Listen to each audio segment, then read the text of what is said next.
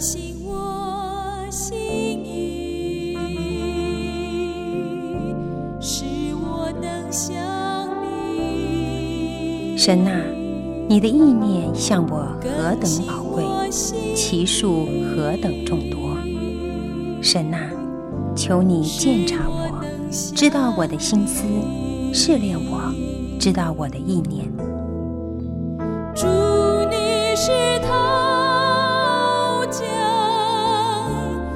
欢迎收听由康来昌牧师为您主持的《清醒的心》。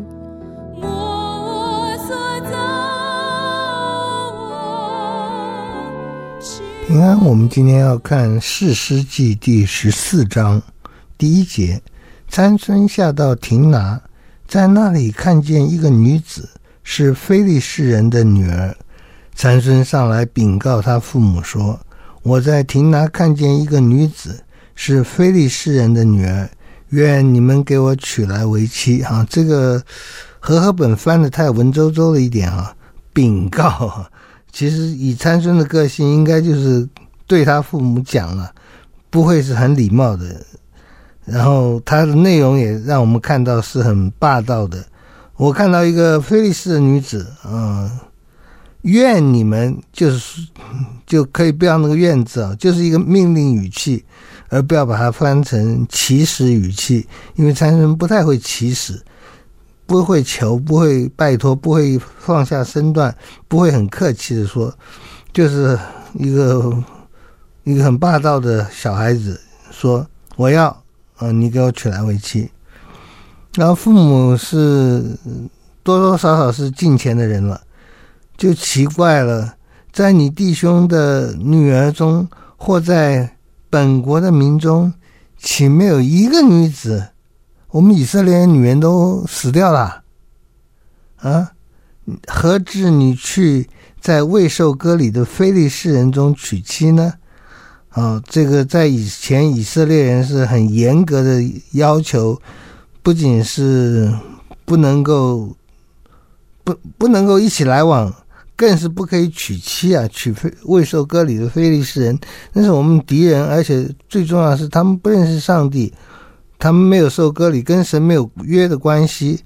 你怎么可以娶非利士女人呢？我们今天当然没有，不要有任何形式的种族歧视，也不要有任何形式的种族主义。所以种族歧视就是因为别人的种族而对他有所偏待。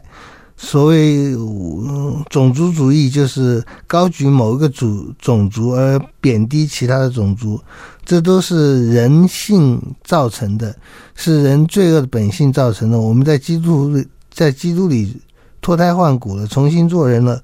我们都是神的儿女，我们信靠他就是神的儿女，就不分犹太人、希利人这些，呃，因着肤色、种族、学历、阶级啊等等，我们来来偏偏待某些人哈。求主帮助我们，能够不要有歧视，更是能够在主里面有丰富的爱。主怎么接纳我们，我们就接纳其他人。不应该为着他的任何一种跟我们不一样的地方，我们就轻看他。好了，现在，嗯，以色列人很稀奇，以色列听神话的人很稀奇。怎么参孙是一个被神耶和华灵感动的人？怎么是一个出身这么不凡的人？怎么要娶妻的时候？去未受割礼的非利士人那里娶妻呢？啊，我们今天我们再一次说，我们没有种族主义，我们不种族歧视。但是以色列那个时候是有一个限制，因为就怕你学埃及的风，呃，外邦人的风俗，就就使坏了，就学坏了。这个原则我们今天倒也是有。我们希望我们所娶的、所嫁的对象是族里面的，嫁娶在族里的人，这。这对我们的灵性、对我们的家庭、婚姻生活都是比较正确的。好了，父母觉得这不对啊，你怎么会娶一个非利士的女子呢？参孙对他父亲说：“愿你给我娶那女子，因为我喜悦她。”这个“院子还是一样，我们可以把它划掉。这句话不不应该是祈使句，就是祈求嗯、祈求要求是命令句啊，就是你给我娶，你给我娶那个女子，因为我喜欢，我喜欢她，我就要，不管耶和华的命令是什么，也不管我们家规是什么，嗯，我想要就要啊，这个是四世纪的时候大家的毛病，也是亚当夏娃犯罪以后人的毛病，就是人想要。随从自己心中所喜好的去行，啊，就是以我们自己的想法、自己的看法为为最重要，不是神的看法，也不是神的约、神的律法，就是我我我高兴怎么样就怎么样，啊，这是从这里都可以看到，参孙每件事都跟事实要做的相反，事实是要让以色列守约。守约审判他们，教导他们，让他们能够走在神的旨意当中。结果参孙这个拿细耳人还应该特别属神的啊，特别是从母腹中就开始做拿细耳人的。结果成熟长大以后，单单在妻子的选择上面就已经非常明显的违反上帝的心意了。嗯当父亲、父母亲提醒他的时候，他也很霸道的说：“我就是要嘛。”第四节，他的父母却不知道这事是出于耶和华，因为他找机会攻击非利士人。那时非利士人辖制以色列人。好，我们不知道这件事情后面有耶和华的旨意啊，我们不因此就作恶以成善啊。而这件事情表面上看起来违反上帝的命令，但是后面耶和华有他的旨意，但我们也不能因此就。就还是违反上帝的意思，只是在这里告诉我们，神成就了他的美意，神借着人的软弱败坏成就他的美意啊！这是这个他要娶一个非利士女子，事实上是给是上帝让参孙击杀非利士人的机会！就是神有他的美意，但我们不因为神有他的美意就故意犯罪。就做上帝不喜悦的事情，我们一定要更加的做神喜悦、讨神喜悦的事情。好，第五节，参孙跟他父母下亭拿去，到了亭拿的葡萄园，见有一个只少壮狮子向他吼叫，耶和华的灵大大感动参孙，他虽然手无器械，却将狮子撕裂，如同撕裂山羊羔一样。他行这事，并没有告诉父母。好，他到了亭拉的葡萄园，这不对了。拿细耳人不可以接触葡萄，他怎么可以这样呢？然后你看到他的特色哈，这个狮子向他吼叫，耶和华的灵就大大感动他。狮子向他吼叫，大概激发了他的愤怒。这个愤怒呢，也就让圣灵在他身上工作了。啊，我们。我们不敢说什么这个那个要合我的意思，我们求圣灵充满我们，我们求神让我们是顺服他的就好了。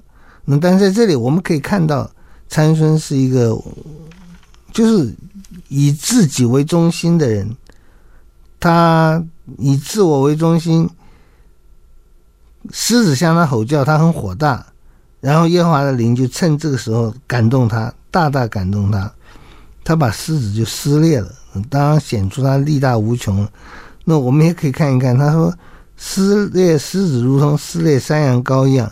你去撕一只山羊羔看看，也是不容易啊。不过这个撕撕裂狮子是更不容易了。神的灵感动他，这个这当然是显出参孙有这个灵力神力是出于神的。嗯，不过我们不要向他学习，我们要。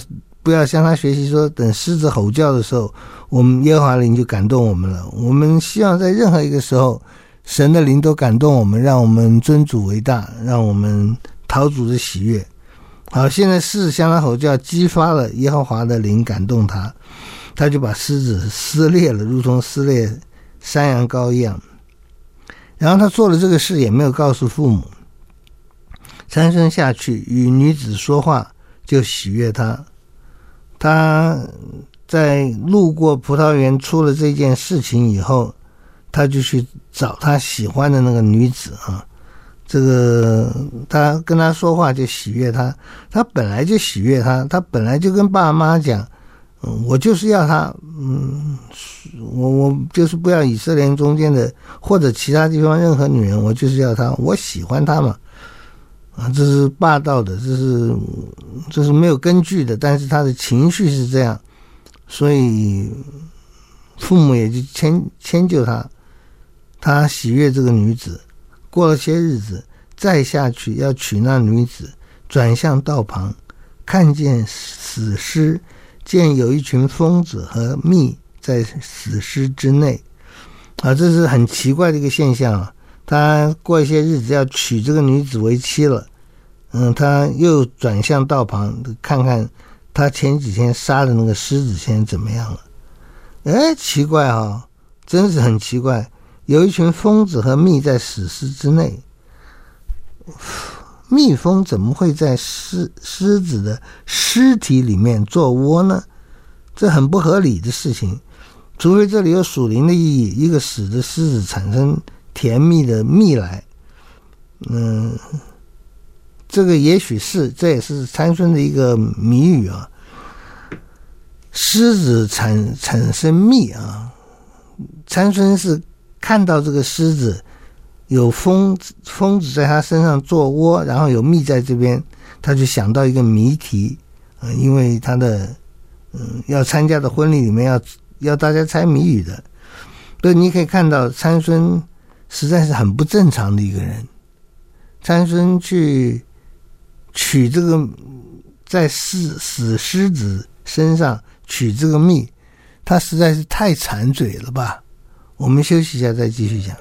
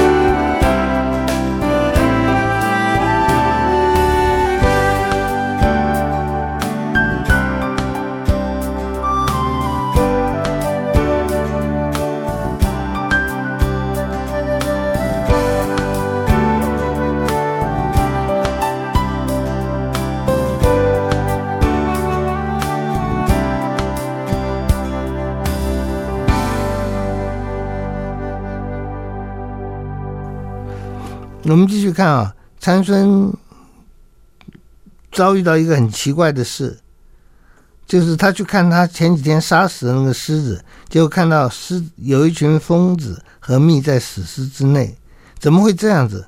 那更稀奇的是，参孙就用手取蜜，且吃且走。这你可以看那个动作，他手手去沾那个蜜。然后去舔，一面走一面舔着吃，很没有吃相哎，很随便哎。他力气大，所以他可以随心所欲，也没人敢挑战他什么。嗯，我们求主让神的话都能约束我们。他到他父母那里，给他父母，他们也吃了，只是没有告诉这蜜是从死尸之内取来的。告诉了，大概都没有人敢吃了。一个死狮子。然后有蜂蜜在里面，啊，蜜蜜蜂在里面做窝，怎么我不懂这件事情？但是我们看比这件事更荒唐，就是参孙无视拿细耳人的规矩，死狮子也是尸体，拿细耳人不可以接触尸体的。那么他不但接触，而且是伸手进去挖。挖出来的，他没有跟父母讲这是怎么回事，他就大家一起分享，嗯，他分享也许是不错的，但是他违反拿西人的条例，这是不好的。好，第十节，他父亲下去见女子，参孙在那里设摆筵席，因为向来少年人都有这个规矩啊，这个地方也不知道算是嗯，非利士人或以色列人或都有的这个规矩，就是要结婚要摆宴宴席宴客啊。众人看见参孙，就请了三十个人陪伴他，这个应该都是当时的规矩啊，我们不太了解，但是就有三十个人陪伴他。参孙对他们说。我给你们出一个谜语，你们在七日筵席之内，若能猜出意思，告诉我，我就给你们三十件礼衣、三十套衣裳，这是相当的多啊！这是一个大大的打赌啊！你们若不能猜出意思，这个你们不能猜出来的意思，告诉我啊！你们就要给我三十件礼衣、三十件、三十套衣裳。他们说：“请将谜语说给我们听。”啊，我们出题啊！这本来也是愉快的场合的愉快的 game。参孙对他们说：“吃的从吃者出来，甜的从强者出来。他们三日不能猜出谜语的意思。”嗯，我看参孙非常的聪明，在这里就表现出来了。你，你能想到？一个狮狮子死了，里面有蜜，你就问，你就想到一个谜语。这个谜语就是说，吃的从吃者出来，吃者就是狮子嘛。狮子很强大的，它可以把别的动物杀死，然后它去吃它们的东西。但这一次呢，参孙这一次是不是狮子去吃别人，是别人来吃狮子。也不是吃狮子肉，而是吃狮子死狮子的，嗯，蜜蜂在那里做窝的蜜啊。吃者从吃，吃的从吃者出来，甜的从甜的当然就是蜜啊，从强者出来，强者就是死去的狮子。这句话难猜得到答案，因为我们在现实的世界，包括在士师记里，包括在参孙所。面临的这些邪恶的世界里面，吃的不会从吃者出来。能够吃，能够去吃别人的人，他不会是被吃的。你休想从一个强大的老板也好，敌人也好，总之他是专门吃别人的，他力大无穷，他很有势力。那么，一个有势力，一个力大无穷，一个。反正是在高处的人是不会给吃的，他自己独吞独吃就就够了啊。现在参孙就就以那个死狮子为例，为为心里所想的，然后就形成了一个谜语。这谜语是吃的从吃者出来，可是，在现实世界里面，没有这种事。吃的不是从吃者出来，吃的从弱者出来。弱肉强食，狮子怎么会从那里有给我们吃呢？我们已经讲过，狮子可以给我们吃，如果是一个死死去的狮子。我们甚至也可以说，参孙能够成为以色列人帮助，是死去的参孙更能够帮助人。呃，我们从这里讲一个属灵的教训吧。如果我们要侍奉主，大有能力，我们必须死啊！我们与主同死，我们才能与主同复活。我们唯有看自己如同已死，对救恩毫无办法，这样谦卑下来，神的奇妙的救恩就会临到我们。好，现在参孙还没有想到，我想我们没有想到那么多关于这个谜语，但这个谜语实在是很难猜得到。因为吃者不会从吃，吃的不会从吃者出来，甜的也不会从强者出来，甜的都是从弱者出来的。嗯，甜的、美好的，强强者是不会给你的。强者，唯其是强者，所以他给你只会给你吃苦头啊，不会给你吃甜的。就这谜语在社会上的意义很重要，参孙能够想出来是不得了。他们三天不能猜出谜语的意思，到第七天，三天以后到第七天，这是怎么回事？我们也不知道哈。反正他们猜猜不出来嘛。他们对参孙的妻说：“你宽宏你丈夫，探出谜语的意思，告诉我们，免得我们用火烧你和你的富家。你们请了我们来是要夺我们所有的吗？”这就是霸道不讲道理了。你那真是。本来是宴客嘛，这大家猜谜也是愉快的事，干嘛又计较呢？要作弊，要要人家探出答案来。你们请我们是要夺去我们所有的，其实也不是夺去所有的。如果猜不出来的话，就给我三十件礼衣，三十三十套衣裳就好了。你怎么把你自己的要做的事扩大了好多倍？参孙的妻子就在那里哭啊、闹啊，一哭二三上吊啊！你给我本国的人出谜语，却没有将意思告诉我。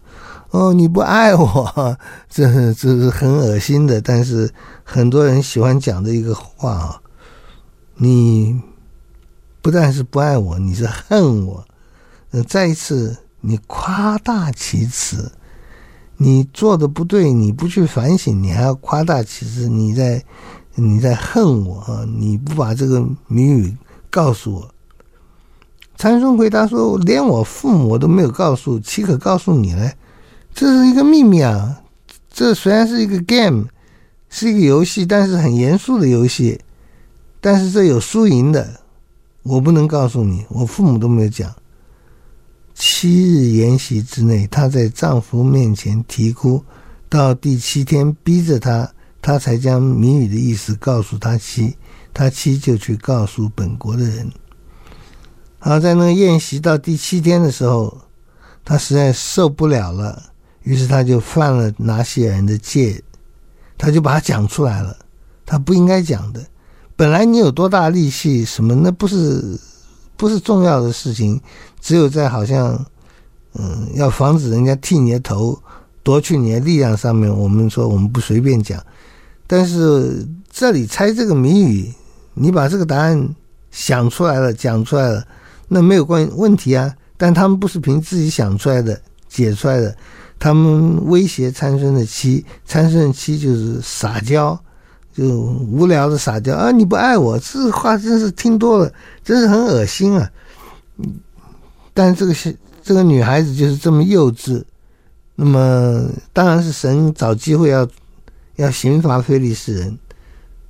她她从她丈夫口里不断的滴水穿石磨出来的答案了，嗯，告诉菲利士人。第七天日头未落以前，那城里人对参孙说：“有什么比蜜还甜呢？有什么比狮子还强呢？”意思就是说，狮子死了以后产生了蜜，啊，这个这就是答案。死狮子产生了蜜。参孙呢 又讲出一个谜语来啊，就是他实在很聪明，他马上可以能进取辟，然后就讲出对方的不对而已。他就说：“你们若非用我的母牛犊耕地，就猜不出我的意思。你们猜出来就是，母我的母牛犊，其实意思就是我的老婆了。我的老婆在那里天天念念念念念念念叨叨絮絮，我受不了了。好像你们在用那个犁犁子在我的背上面画犁沟一样。你们在他，你们在那里逼他，他在那里逼我，所以。”逼成了，我受不了了，我就讲出来了。讲出来，他告诉你们的。那这是非利士人失策，也是耶和华得胜了。耶和华的灵大大感动参孙，他就下到亚斯基伦，击杀了三十个人，夺了他们的衣裳，将衣裳给了猜出谜语的人。参孙发怒，就上富家去了。参孙的妻便归了参孙的陪伴，就是做过他朋友的。啊，这当然也是很重的一个提醒了。参孙很愤怒，他一直与敌人为友，他一直不以以色列人、不以上帝为友，他以敌人为友，他有再大力量有什么用呢？他把这个秘密讲出来了，表示他不重视上帝给他的奇妙的恩典啊！他实在是很自私自利的一个人。好，我们祷告，天父，我们谢谢你的恩典，求主怜悯。求主帮助我们能够知所进退，求主帮助我们能够知道哪些事要争，哪些事不用争。求主让我们的价值观、人生观，一切都合你的心意。谢谢主，奉主的名祷告，阿门。